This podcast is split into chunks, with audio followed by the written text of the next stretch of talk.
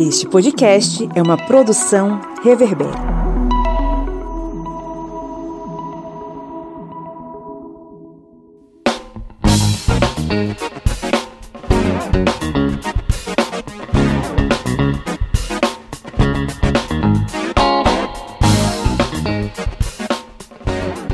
Olá, historiantes! Está entrando no ar mais uma vez o seu podcast sobre as ciências humanas. É o podcast do historiante, aquele programete que resolveu assumir o compromisso com você de fazer uma trincheira para lutar contra a ignorância e contribuir para o seu crescimento intelectual, enfim, para que você fique mais sabido, mais sabida. Estamos aqui mais uma vez na nossa mesa redonda no final de semana. Eu espero que o sábado esteja chegando muito bem para todos vocês. Eu não sei que dia que você está ouvindo a gente, mas a gente posta o episódio no sábado. Vamos pensar hipoteticamente que você está ouvindo esse episódio nesse sábado bacana, gostoso, de descanso no meio desse feriadão. Eu sou o Pablo Magalhães e estou aqui acompanhado, como sempre, do meu amigo camarada Kleber Roberto. E aí, pessoal, beleza? Espero que esteja tudo tranquilo com vocês nesse sábado, outro dia da semana que vocês estejam acompanhando aqui esse podcast historiante com temas que são bem instigantes. A gente está vindo hoje com um tema bem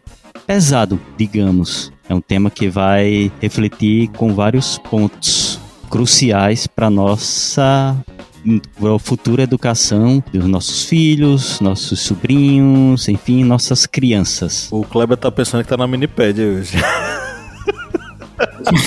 Então que as minipédias estão carregadas, a gente tá precisando pegar uns temas de minipédia que sejam mais levinhos, que tá cada dia mais pesado o tema. Daqui uns dias certo. a gente Kleber, vai ter a gente que, não tá na minipédia, tomar... Kleber. Eu quero saber não, eu tô conversando, é a minha vez. Isso é censura. Vou mandar você pro Goulart. Meu Deus, velho, ele tá bebendo cachaça mesmo aí. Cara, tinha 30 segundos atrás ele tava normal. Antes de dar o play, ele tava. Estou sendo censurado. alguma- Estou sendo censurado. Rolou alguma coisa ali agora, cara. É, dessa, é, Vou gulagizar, Pablo. Chuvala, meu Deus. E lá de Alfeiras, diretamente do estado de Minas Gerais, está o senhor Felipe Monsanto. Bom dia, boa tarde, boa noite para você que está ouvindo esse podcast, seja segunda, sexta, sábado, domingo, seja o dia que for. Muito feliz de estar de volta com vocês e com um recado que a gente não tinha dado aqui ainda, é, que é importante. Dia 4 de maio é o último dia para regularização do seu título. Se você ainda não transferiu, se você é novo ainda, se tem 16 e 17 anos ainda não tirou, regularize e tire ou tire né, o seu título de eleitor para a gente honrar o, na- o nosso direito a voto e mudar tudo isso que está aí. Isso mesmo, um recado bem interessante mesmo.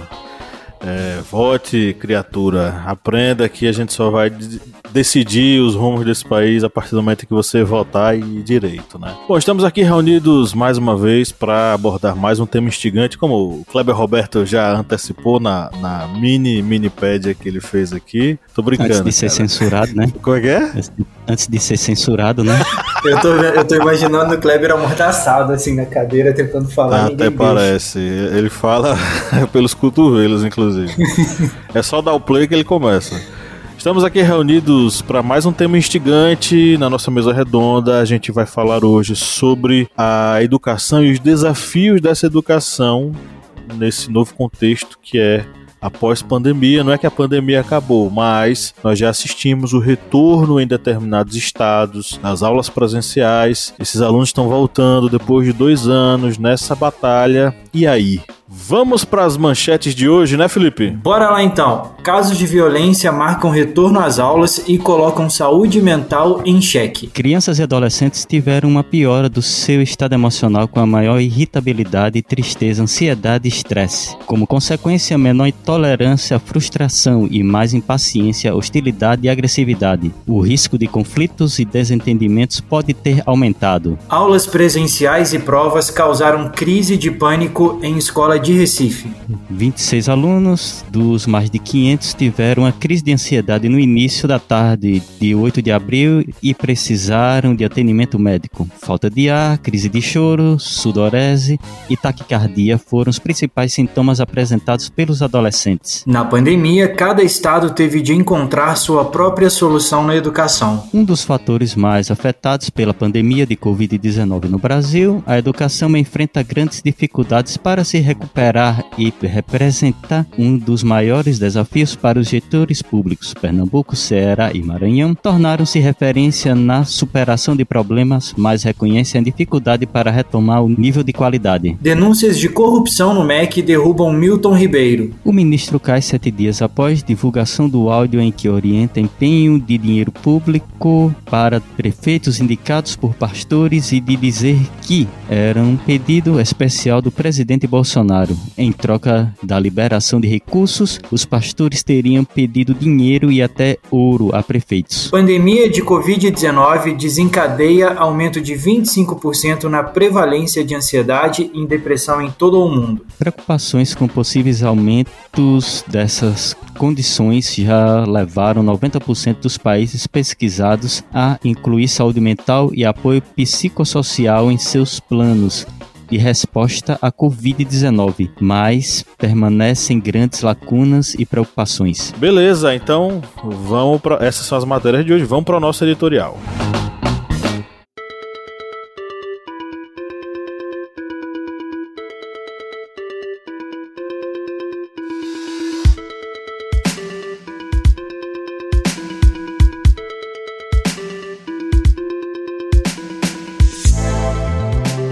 ano de 2020 parece ter acontecido a uma era.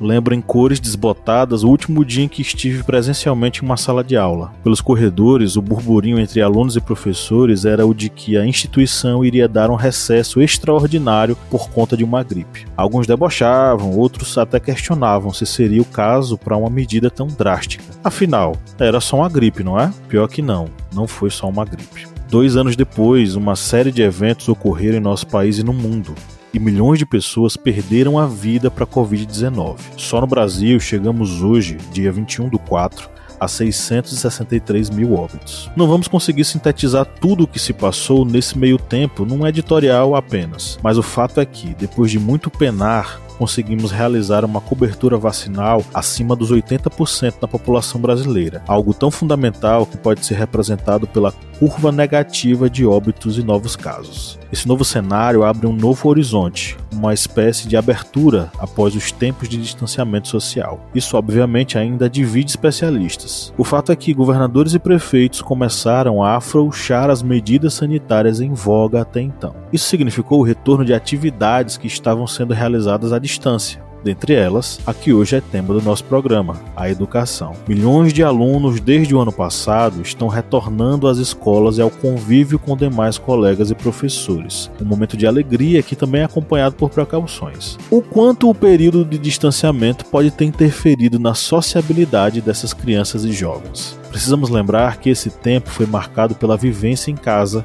com aulas remotas, numa dinâmica bastante diferente daquela a que esses estudantes estavam acostumados. E a bem da verdade, nem eles e nem nós. O retorno ao modo presencial traz uma série de desafios. Há um estresse que pode influenciar na saúde mental, há um choque de costumes e a gente precisa lembrar que esses adolescentes se acostumaram à liberdade de casa. É, como negociar isso na escola? Isso pode gerar atritos e a possibilidade do aumento da violência no ambiente escolar. Precisamos botar os pés no chão e refletir.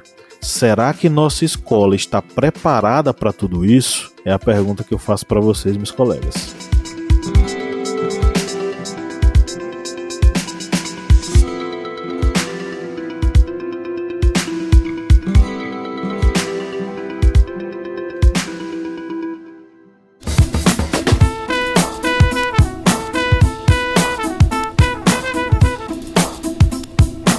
Bom, quem curte e acompanha o historiante pode nos ajudar a manter o projeto, não é mesmo, seu Kleber? Isso mesmo. Você pode ajudar o historiante de uma forma bem fácil. E faz como? Vai lá no nosso Apoia-se.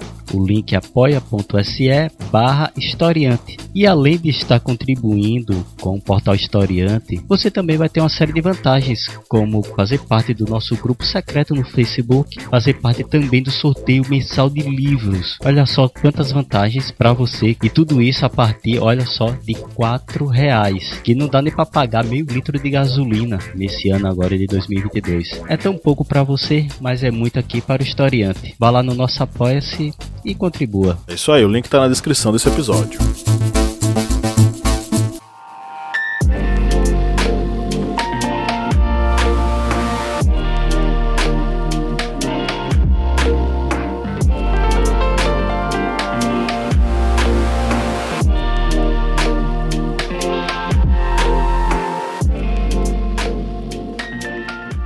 Acho que ainda não. Eu acho que, embora tenha, tenha começado esse retorno, a tudo que tem acontecido e até o que a gente leu aqui nessas manchetes, nessa prévia dessas manchetes, mostra o quão despreparado a gente ainda está para receber esses alunos. Seja da maneira econômica, por conta da falta de acesso desses alunos à, à internet durante a pandemia, poder estudar durante a pandemia, durante o período que a gente ficou recluso dentro de casa, seja a nível psicológico, né? Que muitas dessas, crian dessas crianças e adolescentes tiveram esse período de reclusão e tiveram tomadas delas a sociabilidade, né? Algo que é tão fundamental fundamental que nesse período, na adolescência e na infância aí, para aprender a lidar na sociedade, aprender a, a desenvolver né, a, a, as relações. E a quebra disso dentro da pandemia e esse retorno de agora e esse, esses sintomas que a gente tem acompanhado mostra o quão despreparadas as escolas estão, principalmente as escolas públicas, né? Estudando aqui um pouquinho para hoje, para a gente conversar hoje, vendo as manchetes da, da questão da crise de ansiedade e outros fatores, mostra a falta de profissionais capacitados para lidar com essas crianças e até para lidar com os professores, para lidar com as pessoas que vão acompanhar essas crianças. Então, embora seja necessário, embora seja um sinal positivo de estar retornando, de, de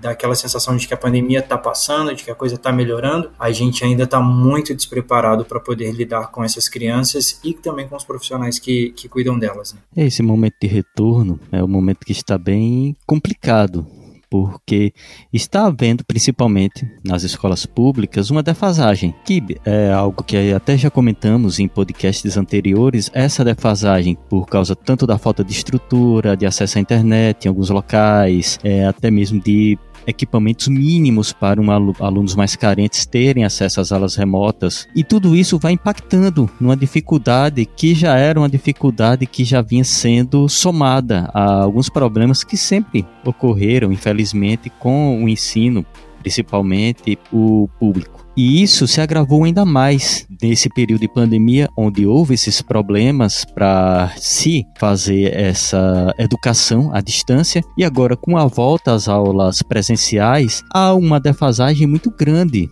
dos alunos. Vai ser um desafio muito grande para que esses alunos eles venham a ter um nível de ensino que venha a ser mínimo. E isso falo como pai que tem filhos que passaram dois anos tendo a educação remota e de pesquisas que nós fizemos aqui para trazer para aqui para esse podcast. E essa questão dessas dificuldades que vem ocorrendo no ensino, acredito que não vai ser algo que vai ser resolvido tão rapidamente. Eu acho que infelizmente vai ser algo que vai demorar muito, muito mesmo para ser é, superado como aqui numa pesquisa do site cgs.com.br, que vem falando exatamente de uma pesquisa feita é, em São Paulo, ele indica que há essa defasagem que os alunos, é, 61,6% dos estudantes do quinto ano não sabem resolver uma simples questão de subtração do tipo uma construtora encomendou 10 mil parafusos a uma loja que possui 3.825 em estoque. Quantos itens são necessários para completar a encomenda?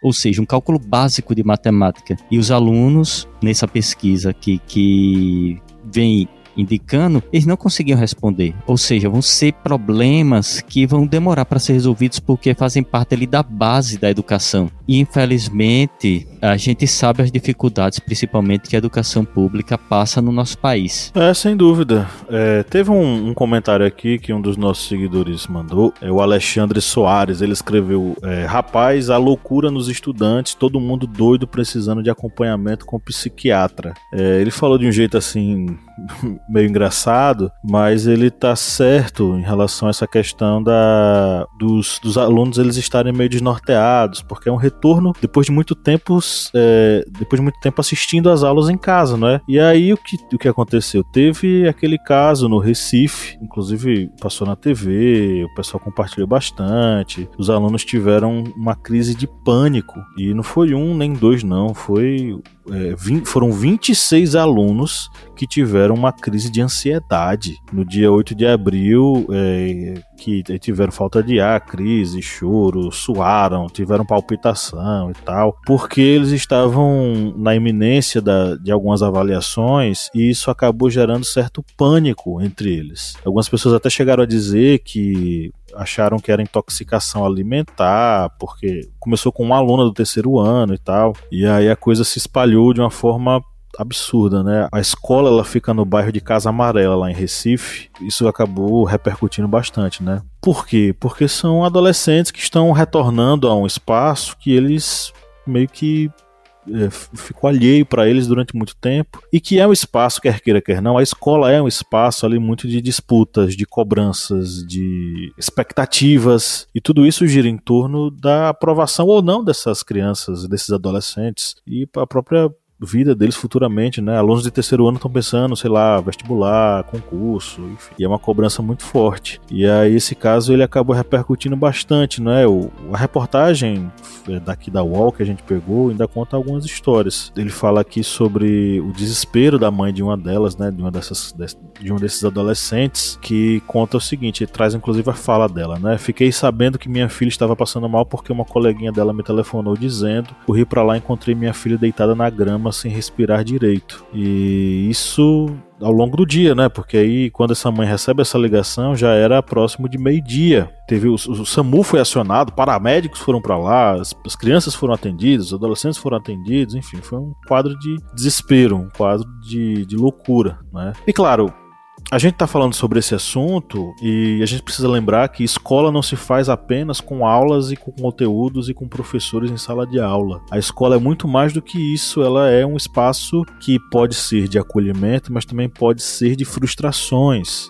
talvez isso possa estar tá aí ampliando e aumentando essa, essa sensação de ansiedade desse pessoal, né, desses adolescentes que estão retornando agora. Então é, é uma coisa para se pensar, é uma coisa para se refletir. O, o Kleber mencionou aí alguns dados da, acho que é a mesma matéria que eu estou aberta aqui, é, quem traz esses dados é o professor Mozart Neves Ramos, que é membro do conselho da Mindlab e titular da cátedra Sérgio Henrique Ferreira da USP. Ele traz algumas análises muito interessantes aqui sobre ah, os dados da, da educação brasileira. Agora tem um ponto que ele levanta que eu acho muito é, fundamental e que a gente poderia discutir. Para o professor Mozart, as escolas demoraram para ser reabertas. E essa demora acarretou na, no comprometimento do desenvolvimento desses alunos, e Kleber já mencionou aí alguns dados, né, que acabaram não tendo um desempenho tão bom, enfim, não atingiram a meta que era para ter atingido naquele naquela faixa de educação. E aí a pergunta que eu deixo para vocês também, né, para a gente debater aqui. Vocês acreditam, vocês concordam com o Mozart? A gente demorou para abrir as escolas? E se concordam, se demorou mesmo, por que, que a gente fez isso? Teve esse atraso realmente para a abertura das escolas. A gente sabe bem qual foi o motivo, né? Certos atrasos, uma decisão de tentar demorar o máximo possível para compra de vacinas infantis, mas eu acho que tanto ocorreu essa demora que não foi uma demora nem tão grande. Acredito mais que realmente ocorreu um problema devido à falta mesmo de vontade política principalmente federal, em oferecer condições mínimas para os alunos durante o período de educação remota ter aulas, pelo menos, com uma condição mínima. Tiveram aí projetos de internet para alunos de baixa renda. Houve alguns locais que se tentou fazer aplicativos para, para aparelhos celulares, mas aí vem aquela questão: muitos alunos não têm um celular para eles, é um celular para dividir para a família. Ou seja, tu, ocorreu uma série de problemas durante aquele momento ali da educação remota. E isso vai quebrar um ritmo, com certeza, de um aluno, principalmente alunos mais carentes. Essa questão dessa demora foi ocorreu uma demora, ocorreu sim uma demora por causa da questão dessa vacinação para o público infantil. Mas eu acho que ela não foi tão longa. O problema está realmente no período em que se poderia dar uma educação remota de qualidade, mas não foi oferecido isso para os alunos. E isso, como já dito, vai acarretar e está acarretando problemas que vão ter uma longa duração para serem resolvidos. Eu concordo, eu acho que, que houve uma demora sim para poder abrir, mas eh, tem essa questão da, de como a gente lidou, né, como o nosso governo lidou com, com toda a pandemia em si e o que desencadeava a partir dali. Se a gente tivesse conseguido vacinar as pessoas, a grande maior, a maior parte da população, né, na, até junho do ano passado, por exemplo, no segundo semestre poderia ter voltado mais, né, até no primeiro semestre, dependendo de como as coisas estivessem, a gente poderia ter voltado de maneira de maneira híbrida, igual aconteceram em alguns lugares a partir do segundo semestre do ano passado. Mas isso não aconteceu. Essa demora está sendo, tá sendo refletida agora na, na, na, situação desses alunos, né? Em uma das matérias a, que eu estava lendo aqui para a gente poder trazer hoje, uma das alunas fala sobre isso, né? Que ela estava praticamente dois anos sem prova, sem contato com o aluno e agora está sendo exigido uma coisa muito rápida, muito muito forte deles. Eles estudavam de 7 ao meio-dia, hoje estudam de 7 às 17 é, então rola muito isso, essa, essa pressão para esses alunos. E isso, com essa demora, com esse prolongamento do tempo afastado do ambiente escolar, afastado dessa comunidade que ajudava a criança, que acompanhava a criança, atrapalha, atrapalhou muito, né? Então eu acredito que sim, que essa demora, a gente demorou muito para poder cuidar disso e a gente agora está vendo, está colhendo, infelizmente, os frutos desse atraso. Mas não é qualquer abrir não, né? É porque eu acho que é, é, um ponto que a gente precisa deixar claro, porque teve muito bolsonarista também que disse que não era para fechar a escola. É, o que é que a gente aponta? Sim, sim, precisava. Tinha a questão das vacinas, né? A questão das vacinas, dos, do, dos protocolos de, de sanitários, a, todo aquele acompanhamento, o uso de máscara, a conscientização de uso de máscara, mas não houve, não havia isso, né? não havia esse acompanhamento. Quando havia era muito pouco. Até na questão da, do retorno híbrido foi algo muito, muito mal organizado. Pelo menos aqui em Minas era muito assim, pelo que eu acompanhei. Na cidade onde eu moro aqui,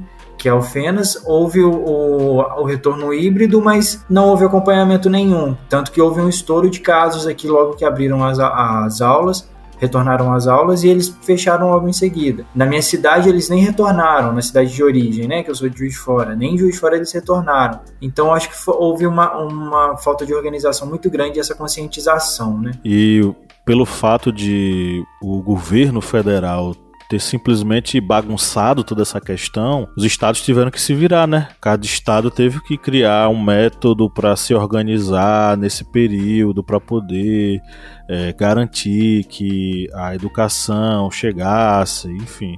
Tem uma matéria aqui da Carta Capital que cita o Ceará, o Maranhão e qual é o outro estado?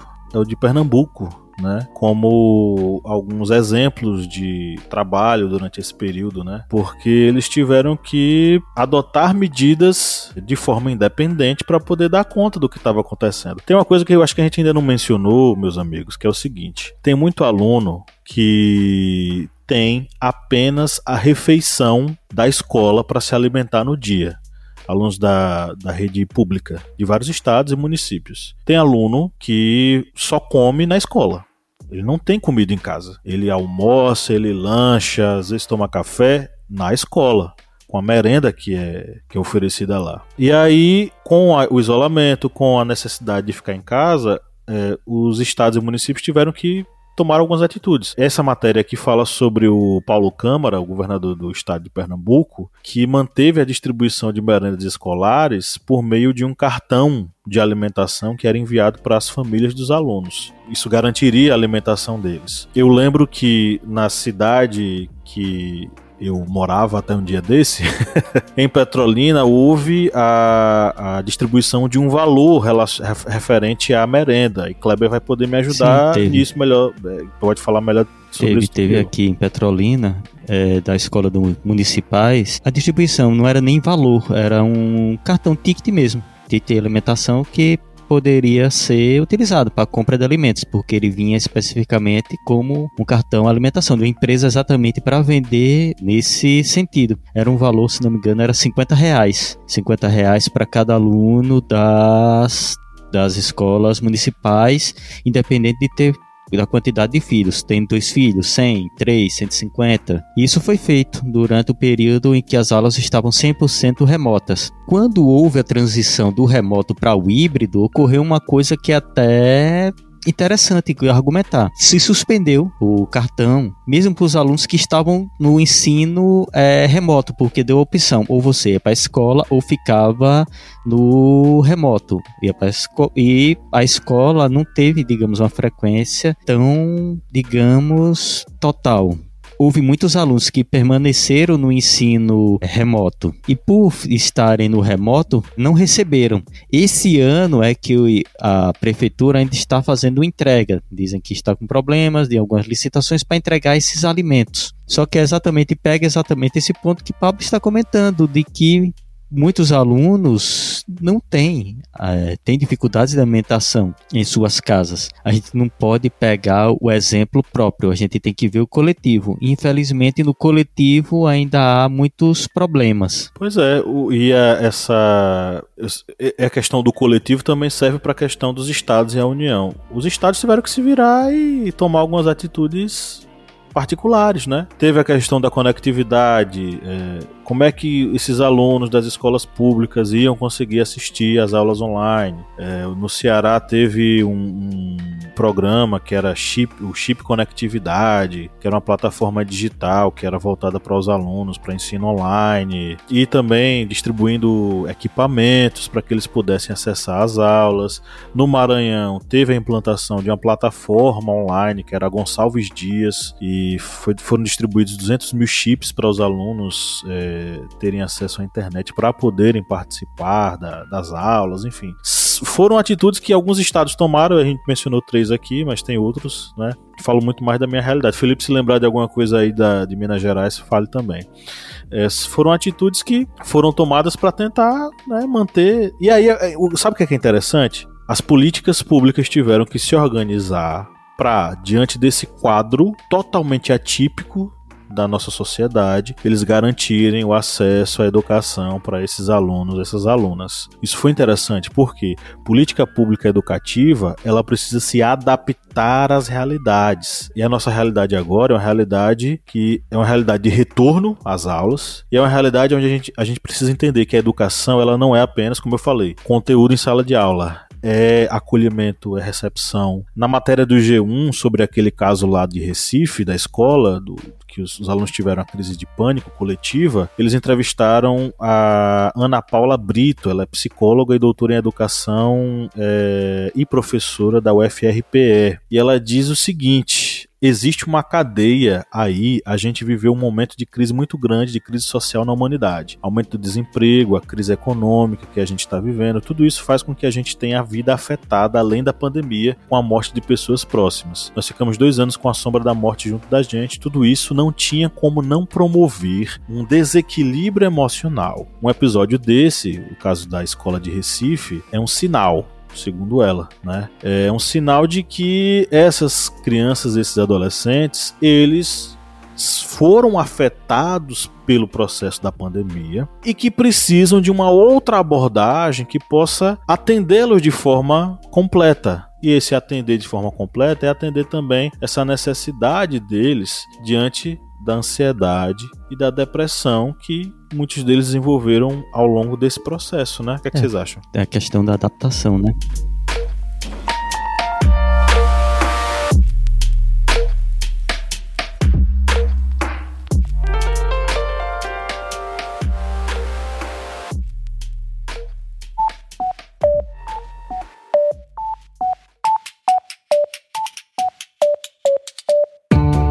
Me diga uma coisa, Lídia Verônica, qual é o melhor lugar para ouvir podcasts? O melhor lugar para ouvir podcast, para mim, é na cama. Mas para todo mundo, é o Orelo. Com certeza. Além de tudo, o Orelo nos remunera. Cada clique seu ajuda o nosso projeto a crescer. Então quer dizer que só de a pessoa ouvir, dar o play lá nos episódios, isso já nos ajuda? Nem precisa a pessoa pagar? Exatamente. Se você não pode ou não tem interesse em ser um apoiador, mas acha o nosso projeto legal, vai lá no Orelo e dá essa força pra gente.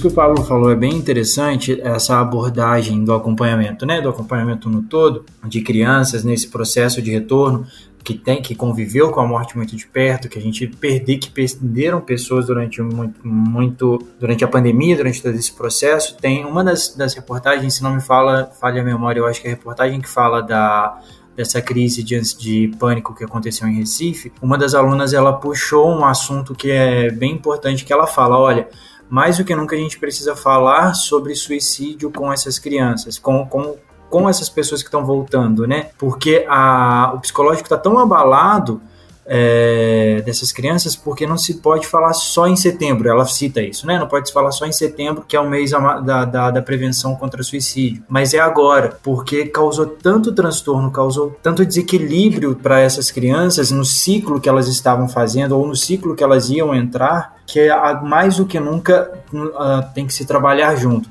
Acompanhamento psicológico, a educação, o formato de educação, o acolhimento dessas crianças, desses adolescentes, o acompanhamento social, o acompanhamento com a família, com os pais mais próximos, e a escola é o foco disso, né? É a partir da escola que a gente vai conseguir acompanhar essa criança, ter acesso a essa criança e desenvolver a, uma tentativa de melhora ali, porque muitas, muitas das vezes as famílias são bem disfuncionais. É, esse retorno vai ser um retorno realmente que tem que ter muito cuidado.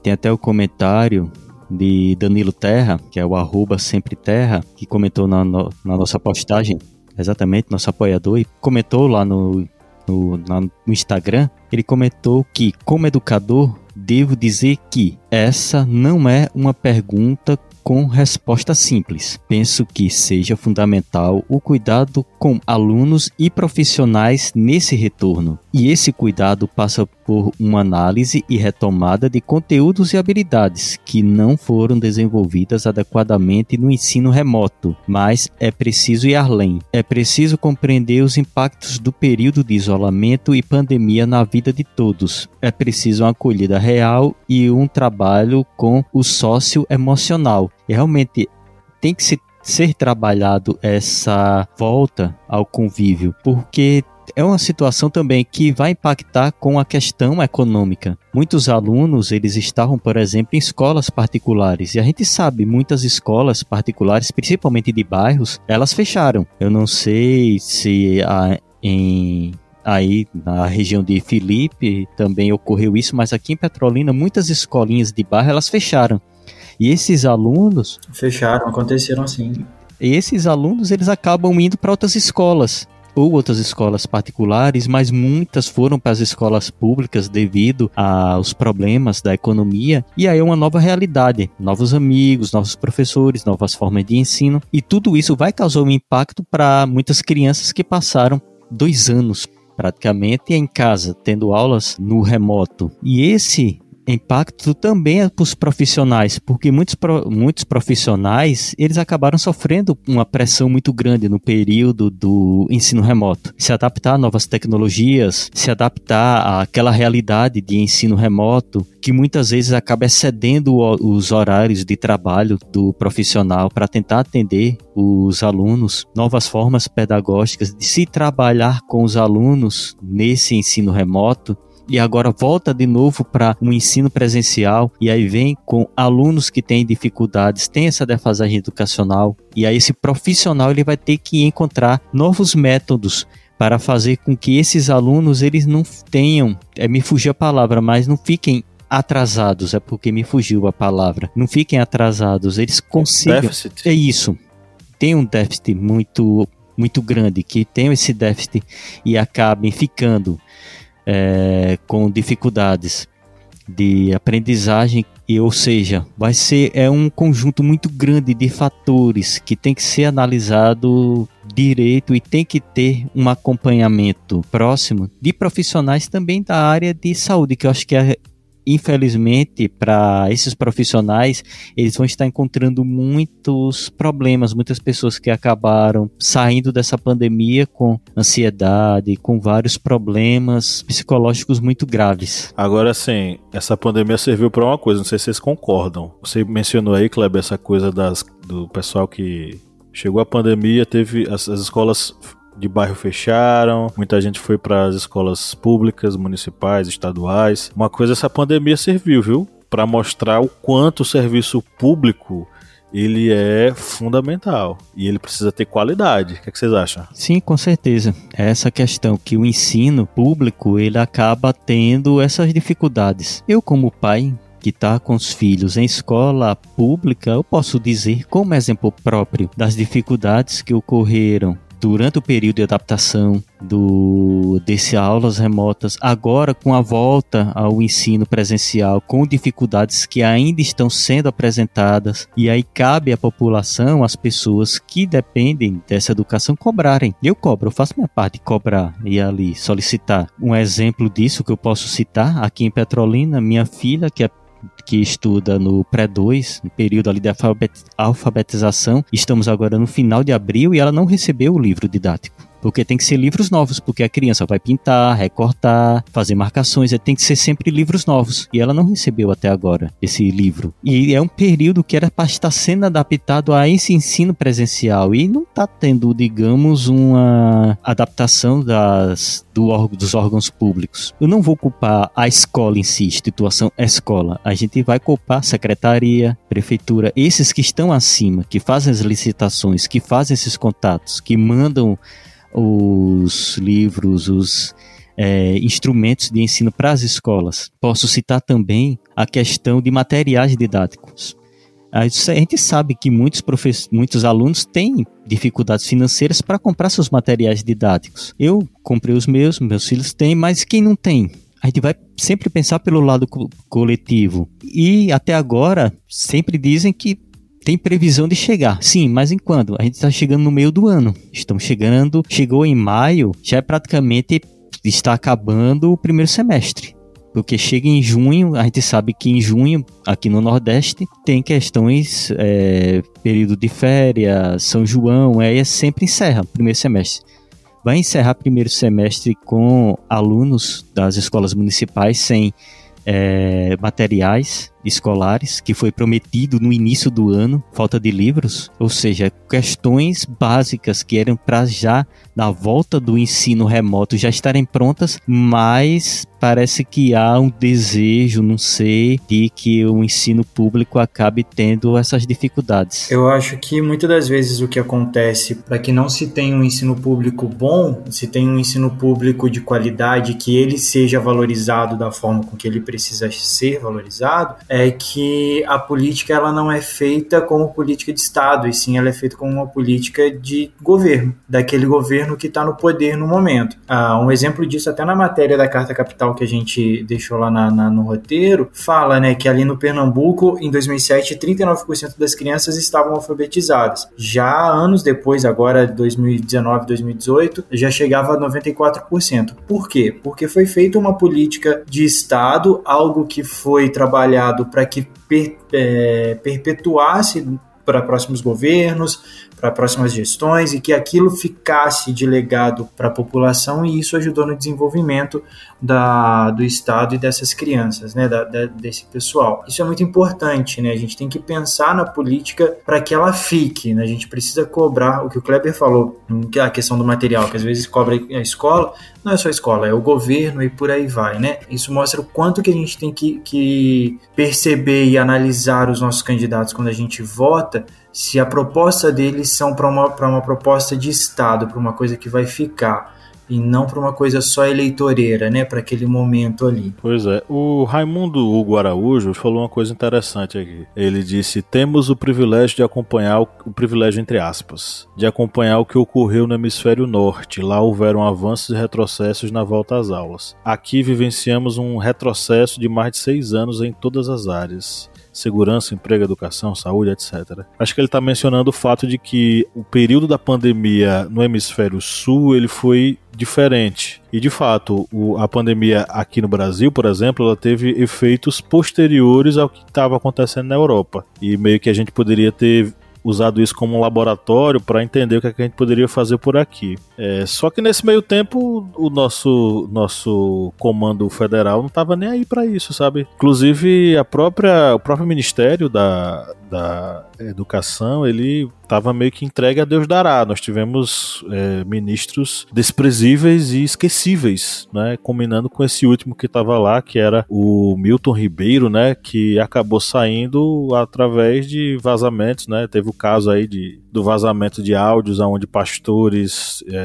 atuavam como lobistas e cobravam propina de prefeitos para que pudessem liberar verbas ou mesmo marcar visitas com o ministro, né, para que ele, eles intermediassem o encontro entre o, os prefeitos e o ministro. Uma coisa absurda, né? Nesse meio tempo, o Enem ele acabou passando por, enfim, um, um desmembramento. O próprio INEP, muitos servidores do INEP, que é um instituto que organiza o Enem, muitos servidores pediram exoneração por questões ligadas a assédios morais. Infelizmente a gente teve todo esse problema que envolvendo o, o Ministério da Educação. Essa fala do, do Raimundo Hugo foi interessante, né? A gente podia ter feito tanta coisa sabendo o que é que acontecia é, no hemisfério norte, o que é que estava acontecendo lá, a gente poderia ter feito aqui, porque a gente teve tempo. O que eu quero dizer é que, Raimundo, os caras aqui não estavam preocupados com isso. O nosso Ministério da Educação não estava preocupado nem com isso. Ele estava mais preocupado, como eu acabei de falar, com os pastores que estavam desviando verbas do que com a criança lá na ponta do, desse processo que precisava de atenção para poder não ter essa defasagem toda na sua educação. É, e aí fica lançado um desafio para daqui para frente, né, de como a gente vai lidar com, com esse retorno, né, com esses casos que têm acontecido com esses alunos, com a dificuldade dos professores em lidar com toda todo esse retorno, com essa demanda a mais que surge aí com a atenção para as crianças e para os alunos, para os diretores, gestores, enfim. E aí fica até o comentário, né, da nossa seguidora aqui, a Poliana Siqueira 20, que ela coloca uma coisa bem interessante, que ela fala fala: o fato é que tanto,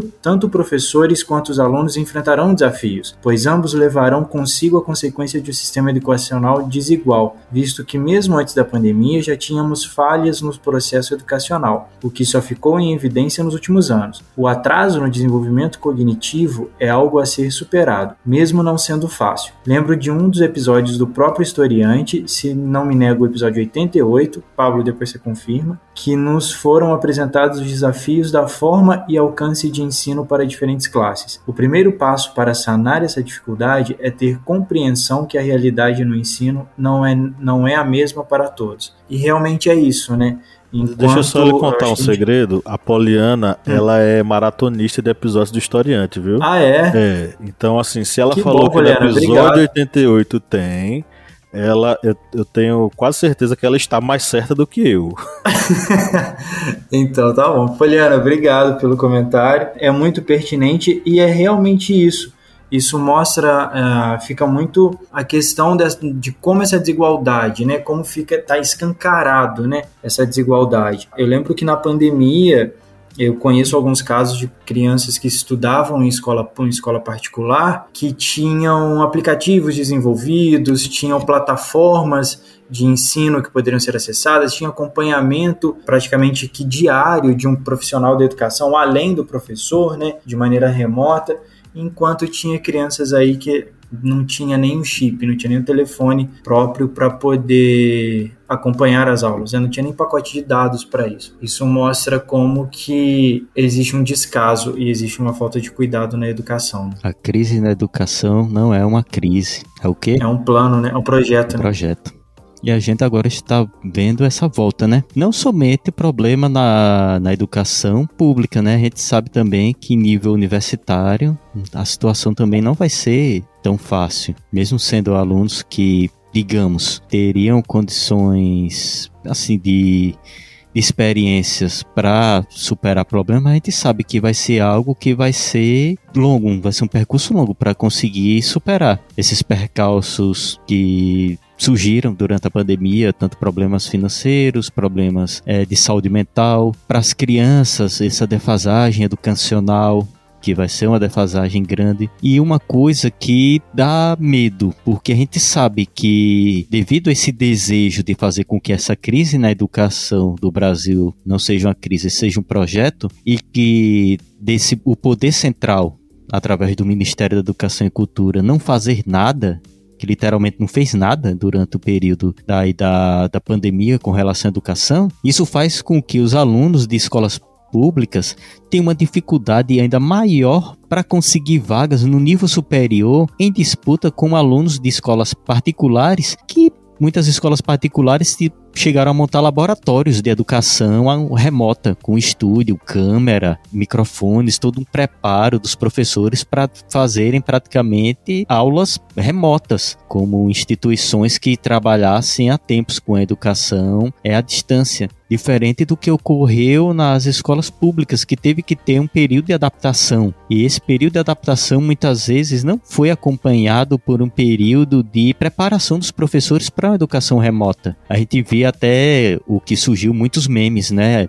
vários memes de professores é, usando azulejo da cozinha para fazer cálculos, tentando fazer atividades pedagógicas com papéis, com marionetes, tudo isso na tentativa de tentar se adaptar àquela nova realidade. E como dito já por Pablo e comentado por Felipe, foi algo que os estados acabaram tendo que fazer em separados e acabou ficando uma coisa meio diferente de um estado para o outro. Acabou tendo não uma independência, mas e nem uma autonomia, mas ficou algo solto. Cada estado tentando fazer de uma forma diferente do outro. E se tivesse um poder central, alguém ali no centro, no Ministério da Educação, que realmente tentasse fazer algo com relação à educação, que nesse período da pandemia, boa parte desse período foi por, por aquele é, Weintraub, aquele sujeito que sumiu, ainda bem, espero que tenha sumido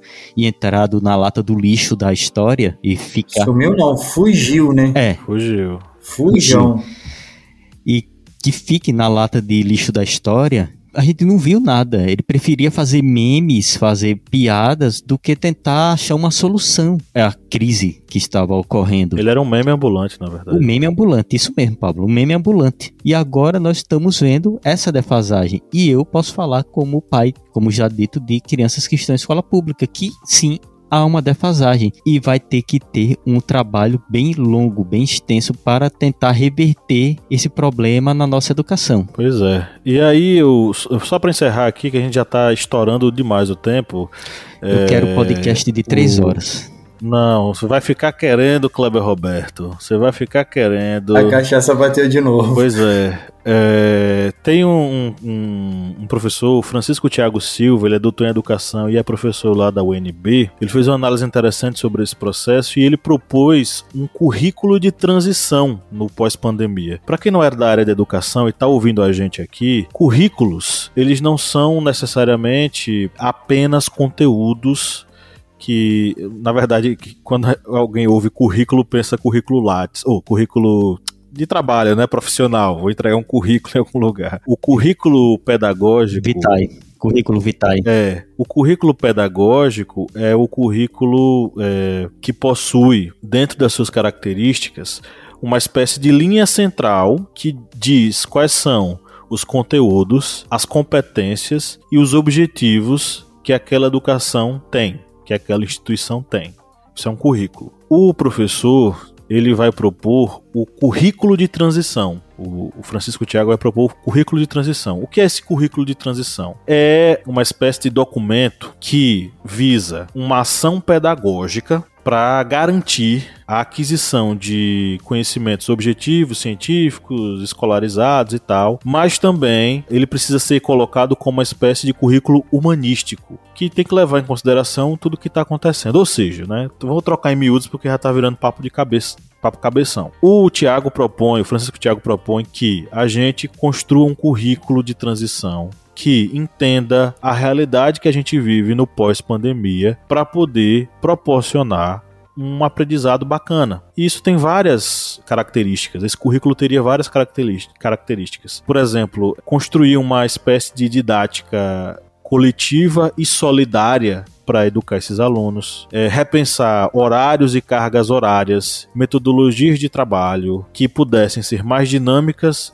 e flexíveis para esses alunos. A ideia de implantar uma avaliação mais humana, uma proposta pedagógica que não cause sofrimento né, mais do que já aconteceu ao longo desse ano. Ou seja, um currículo humano que pudesse trabalhar em cima dessa nova realidade. A gente já vem muito sofrido ao longo desses dois anos. O currículo precisaria ser um currículo de transição, ou seja, um currículo que pudesse receber esses alunos e proporcionar a eles aprendizagem, levando em consideração tudo o que aconteceu.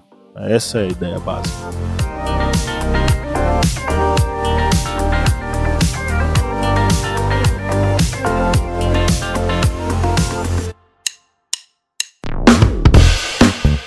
Você que é nosso ouvinte, nosso ouvinte, que acompanha esse podcast a cada semana e adora ouvir os nossos papos, que tal a gente fortalecer os nossos laços de amizade? É simples demais e nem precisa pausar o episódio, né, Felipe? Exatamente, Paulo. Ah, se você está ouvindo a gente agora, seja no Spotify ou seja na Apple Podcast, para a gente ficar mais íntimo, para a gente falar cada vez mais ao seu ouvidinho, você faz o seguinte agora. Enquanto está ouvindo a gente, vai lá, avalie a gente no seu aplicativo de áudio vai lá no Spotify, dá cinco estrelas pra gente. Vai lá no Apple Podcasts, dá cinco estrelas pra gente. Isso fortalece o nosso relacionamento e você fica cada vez mais perto da gente.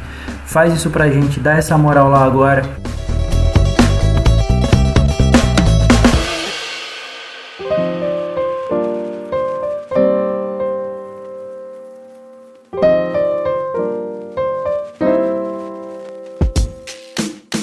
Bom, vamos para as nossas indicações. A gente já falou demais aqui e as nossas dicas culturais, esse momento da nossa curadoria, né, feita com muito carinho, uma curadoria musical, uma curadoria cultural, ela é dedicada aos nossos apoiadores, né, seu Kleber? Isso mesmo, pessoal. Essa parte aqui, que o pessoal curte muito, porque o pessoal realmente vai atrás dos livros, das, dos documentários, filmes que nós comentamos aqui, é um oferecimento aqui para os nossos apoiadores. E Vamos citar aqui três apoiadores, mas que todos os outros se sintam abraçados. E vamos oferecer aqui para Ana Paula de Oliveira, Flávio José dos Santos, apoiador número 1, um, e Emerson de Oliveira Brito. Vocês e todos os outros se sintam aqui abraçados e agradecemos a todos o apoio que vocês dão aqui para o historiante.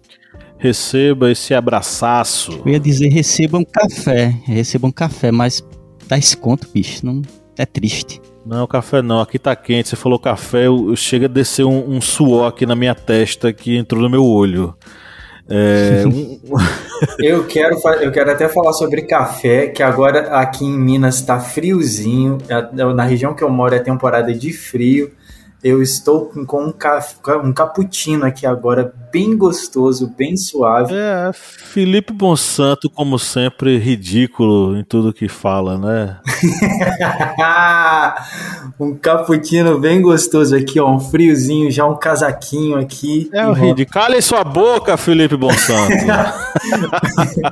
Tchau, calor, até ano que vem, até ano que vem.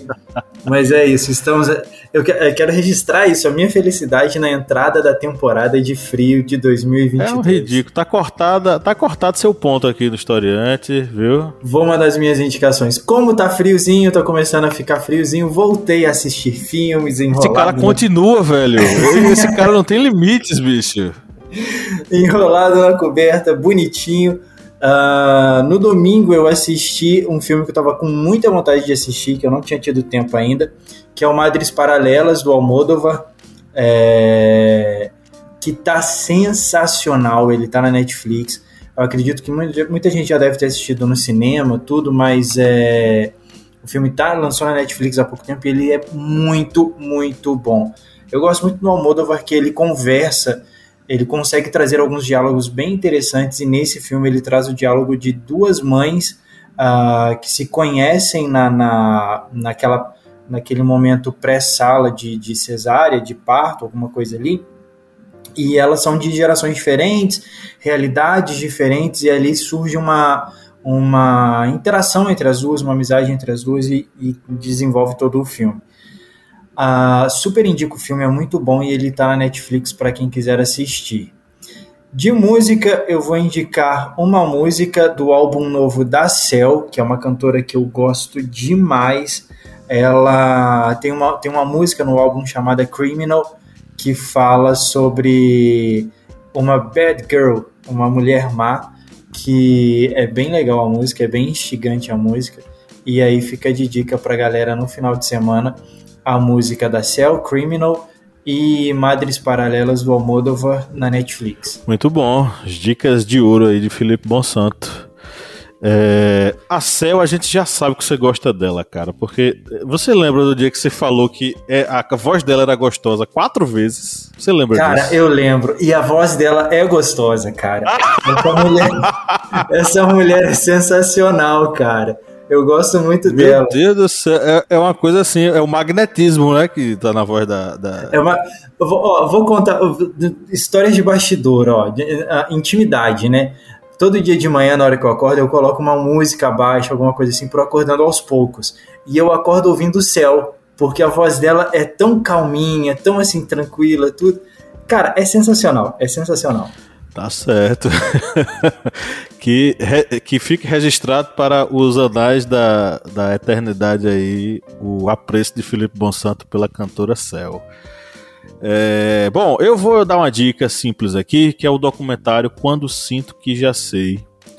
Ele é para você, nosso colega, nossa colega professor, professora, é para você, tá? Diretamente para você, mas não é só para você. Qualquer pessoa pode assistir, pode, porque vai gostar.